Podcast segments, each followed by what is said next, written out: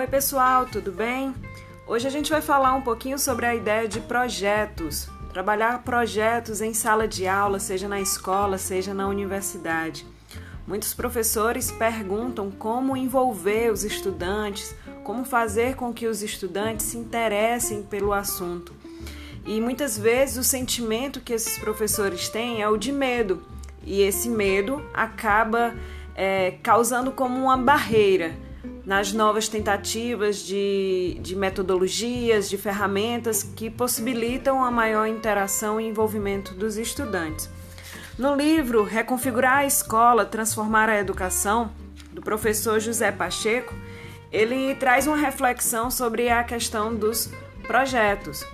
E ele traz justamente assim: impunemente, muitas escolas disfarçam a grave lacuna de não cumprirem, na prática, o seu PPP, que está escrito.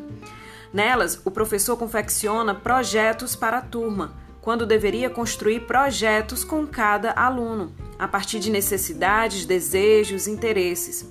Desperdiça o seu precioso tempo planejando aulas, quando deveria ensinar o aluno a planejar, saber gerir tempos, espaços, recursos, tenta transmitir informação quando deveria propor roteiros de estudo, habilitar o aluno na pesquisa, assegurar mediação pedagógica, propiciar a passagem da informação à produção de conhecimentos. O que a gente vê hoje em dia é uma situação de faz de conta.